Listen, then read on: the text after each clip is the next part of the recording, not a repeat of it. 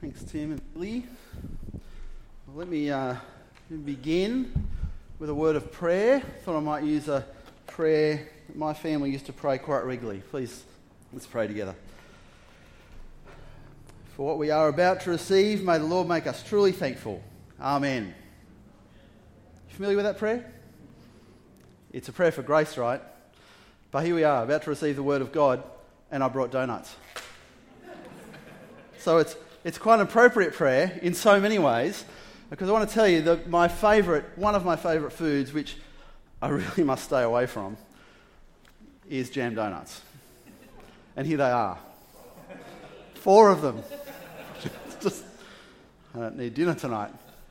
Oh, I'm so glad I've got four other people in my family that might save me from that. Aren't they good? Let me just get a, let me get a close up. I'll just hold them up. There they are. They're so nice. They're, these, these are the good ones, not with sugar on top, but with icing sugar on top. These are the, the best. That's right. Look at that. Tasty. you know what the best part of these donuts is? The best part? What, what do you think is the best part? Anyone else have a, a, fan of these? Yeah, what's the best part?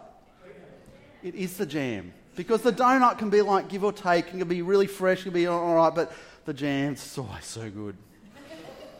and here, as we look at Mark chapter 4, I tell you, we have got a great chapter. It's a really exciting chapter. The whole thing is fantastic, like this donut. But the best part you'll find is in the middle. And so, what we're going to do, that when we get to the jam in the middle, we're going to save that to the end. You can't really do that with a donut because it gets messy. Uh, but the, the jam and the donut is what we're going to find at the very end. Uh, so, open up your Bibles, please, to page 1004. The verses are not on the screen. And if you're upstairs, page 814. I looked it up and wrote it down because it's so important. Because the thing about Mark is, especially if you're a visual learner, you want to see the whole passage because he writes them really deliberately in certain orders. And it's, it's like a big picture when you look at the passage. So I want you to have it open in front so you can see even just how much text he devotes. Because you notice that there's a story about seeds, about a sower, and then Jesus explains the story about seeds, and then there's a story about a lamp, and then there's a story about seeds, and then there's a story about anyone?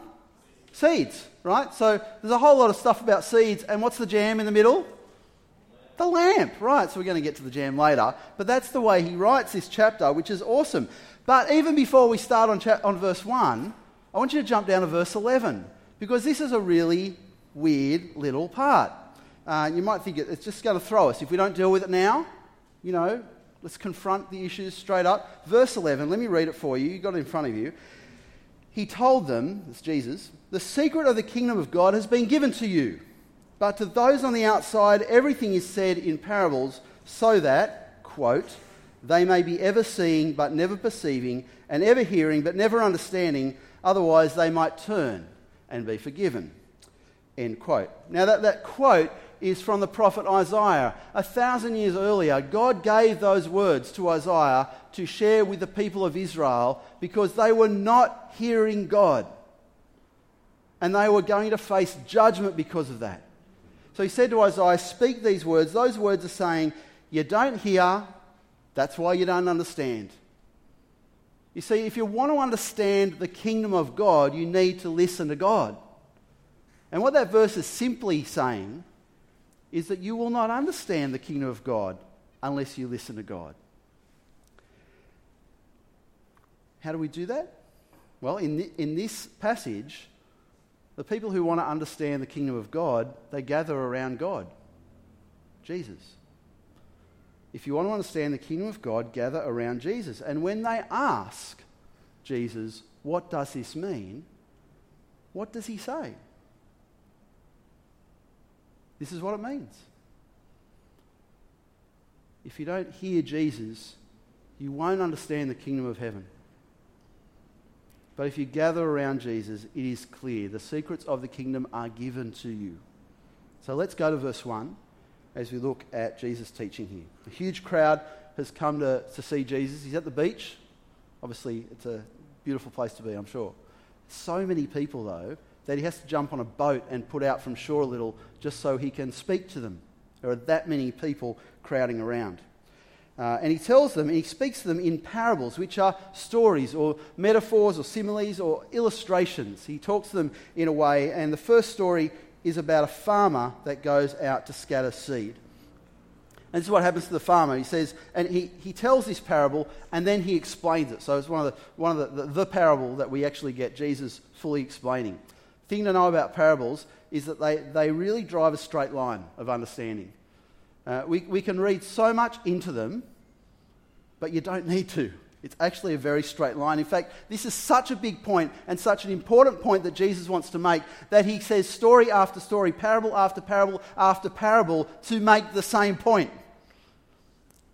Let's not, we do have to, I want to overthink it. We do have to think through it. We need to get the main driving point, not be distracted. So, the sower sows the seed. Some falls on a path, and it's taken up by the birds. That is Satan's work. Satan loves to snatch up, snatch up the seed, the, the, the word of the gospel, before people even hear it. And, and you can see that happening in the gospel. The Pharisees, for example, have had the message of the gospel in front of them for centuries.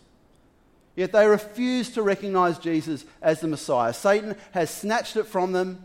They are blind to the gospel, even though they've had the scriptures for such a long time. They refuse to gather around Jesus, therefore, they, they will not understand the kingdom of God. Secondly, some of the seed falls on rocky ground. So it grows, the seed grows, but it gets scorched by the sun and it dies. And it's like a person who hears the gospel, finds joy in the gospel, thinks it's wonderful, but as soon as they face struggles in life, they give up. And you might say, maybe, maybe, not for sure, maybe that's like the people Jesus healed. Not all the people that came to Jesus for healing, it's the classic where are they now story. You don't hear much of them afterwards. They come to Jesus, they're healed. It's like, I'm so happy. I can walk, I can see, I'm healed from my leprosy. My daughter's risen from the dead. Like pretty joyful times. But then what? And maybe we don't hear much of those stories later because they've just gone off somewhere else, like the seed on rocky ground. Some of the seed falls among the thorns. They grow and they grow well, but they get choked by the thorns and die. Like people who follow Jesus, but eventually life, struggles of life, the worries of the world, the desire for wealth, it's too much. And they give up and they choose other things. But then there is some soil that fell on good, some seed that fell on good soil and produced a crop 30, 60, even 100 times what was planted. And, and you might be tempted to look at these, this whole chapter and ask, well, let's, let me think about me. What soil am I? That's a reasonable question. So I, I want to give you 10 seconds to think about that. What soil are you in? There's people here who might be in any four of those soils. Okay, that's enough time. That's not what the parable's about. It's a fine question to ask, it's what other parables are about, but it's not the driving force behind this parable. So I want to re- really urge you to, if you want to think about that, let's talk about that another time. But for now, this is actually about other people. It's about us sowing seeds and the way other people receive the seed of the gospel. It's about evangelism. One after the other, all these stories. In Mark's gospel, he's talking here about when we sow the seeds of the gospel, when we share the gospel with others, don't be surprised at the results. There will be some people who will completely ignore it because Satan will, as soon as you put the gospel in front of them, Satan will distract them, snatch it away from them. They won't even hear what you're saying. You ever had, met someone like that? You share the gospel and it's like it just bounces off and it's gone. Satan's working against us all the time to take those conversations away, to distract people from even hearing it the first time. And then you'll tell the gospel to some people and they'll accept it joyfully, but some years down the track you find out that they just walked away because as soon as they get pressure from the world, the following Jesus isn't, isn't really acceptable in culture, they, they drop Jesus. That happens. And there's others who, who grab onto Jesus, they grab the gospel, and they think it's fantastic until they realize that it might require for them to put Jesus first. And then something comes along in their life that they really want to put first. And so Jesus is no longer first. It's all going so well, maybe for a year, maybe for 10 years. Maybe some of the disciples that were following Jesus right here and now, like not just the 12, but many others. Maybe they followed him through his death and crucifixion and, and resurrection, and, and, and a few years later, it's like, oh, it's too hard. I just want to go back to my job now. You know, I don't want to put Jesus first. So it happens. And then there are some you share the gospel with, and they're like the good soil. They receive it, and that's it. They are in the kingdom. And so this is a reminder that when you share the gospel, when you sow the seeds of the gospel, people will react in these different ways. By all means, have a think about what, what soil you are. But the point of this is when you are the sower, sowing the seeds, expect different results. Okay, let's jump down past the jam to verse 26. The second seed parable. A man scatters the seed on the ground. He walks away. When he comes back, there's a huge harvest. It grows without him even being there. Doesn't know how it happens.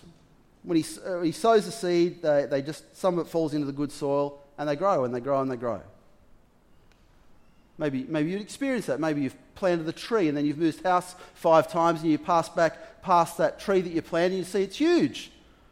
Huge tree. I don't know if you've ever done that. Good experiment. Plant a tree. And you didn't do anything right. Sometimes you just plant, you throw seeds out and people latch onto it and they grow. And they share the seed with other people and other people and other people. Before you know it, that one person you share the gospel with has, has seen a thousand people come to know Jesus because you planted the seed. You had nothing to do with it, and you won't know. That's the point. You won't know until the end, until harvest time. And harvest time is when Jesus returns. And you won't know the harvest you've planted until Jesus returns. It's like Jesus' spiritual superannuation fund. You know, there's a superannuation, you, know, you put aside a little bit each week, each month. You're forced to do it because the government knows you need that money when you retire. And it just goes into an account somewhere, and half of us lose it. And then, then it just, you look at it one day and you finally work out, you log in, and you find, oh, like, wow, I've got all that money there. How did that happen? It's because you kept throwing little seeds in there all the time. Well, this is Jesus' spiritual investment fund. You throw seeds in, you're going to be surprised when he returns how much of a harvest you might have been responsible for just by throwing a few seeds out there again and again. Verse 27 Night and day, whether he sleeps or gets up, the seed sprouts and grows, though he does not know how. Plant the seed, leave it to God to grow the seed, and you may be very surprised on his return. Final story the mustard seed. Jesus moves on to say that the kingdom of God is like a mustard seed. So small, verse 32, have a look at that. Verse 32 Yet when planted, this little mustard seed, it grows and becomes the largest of all garden plants, with such big branches that the birds can perch in its shade. Again, here's the, the spiritual superannuation fund. You don't know how big those trees are going to grow when you plant the seeds, but some of them may be very big. Someone sowed a seed with Billy Graham all those years ago. If you don't know who he is, look him up. Someone sowed a seed with, with, with you. Someone sowed a seed. They didn't know how big. It's not like I'm going to go to I'm going to grow the seed. I'll, I'll plant the seed, but only if it's going to grow into something big. I'll share the gospel with you, but only if you're going to be a super Christian. You know, you don't know that, right? You don't know where people are going to land up. The main thing is they come into the kingdom. What Jesus is reminding us here is don't despise those small things those small conversations, those small opportunities. All I can do is invite someone along at Easter. All I can do is tell someone that I went to church on Sunday and we talked about this. All I can do is, is pray for that person. Those small seeds matter to God. It's those small seeds that grow big trees. Don't despise a small, tr- a small prayer. Don't despise a small invitation, a small opportunity to share your faith. Do you see the theme now running through the whole chapter? It's not about us at the moment, it's about us sharing the gospel and how others respond. The kingdom of God is like the results of planting seeds. Some fall on the path, some fall on rocky ground, some fall among the weeds, some fall in the good soil. And the ones that fall in the good soil, well, some of them just grow and grow and grow and grow. You'll never know until the very end. Some of those little seeds you plant will grow into massive trees. Again and again, the gospel of Jesus, the kingdom of God, is like a small seed. And any farmer knows that when you plant seeds, they don't all grow. if you know anything about farming or seeds, you know there's a, a germination rate for most seeds. On average, 70 to 80% across the board, sort of thing. Some, some seed germination rates are very high, others are very low. You know, average 70 80%. A farmer knows when he's got 100 seeds in their hand that only probably 70 or 80% are going to grow. They don't then say, you know what, I'm just going to plant 80 seeds because the other 20 won't grow, right? You've got 100 seeds in your hand, just plant 80 because 20 won't grow. Does that make sense? It doesn't make sense at all. What's the problem with that argument? How do you know which 20? Exactly. I'm just going to not plant those 20, but they might be the good ones. They might be the seeds that fall in the good soil and produce a massive tree. How do you know? We sow the seeds and we don't know which ones are going to produce a yield, which ones are going to germinate, which ones are going to get choked, which ones are going to get picked up by the birds. We don't know. But there is one seed that will not grow ever. The one seed that will not ever grow is a seed that you keep in your hand, a seed you keep in your pocket. The gospel opportunity you have that you don't take, that seed will not grow, that will not germinate, that will not take root in anyone's life, that will not fall onto the path or into the rocky ground or into good soil. It will not grow a small plant, it will not grow a big tree because you haven't sown it. The seed that doesn't grow is the one we don't sow.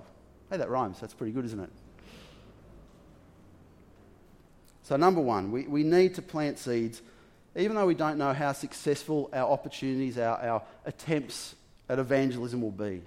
Every attempt at evangelism is evangelism, and we are all called to share God's gospel.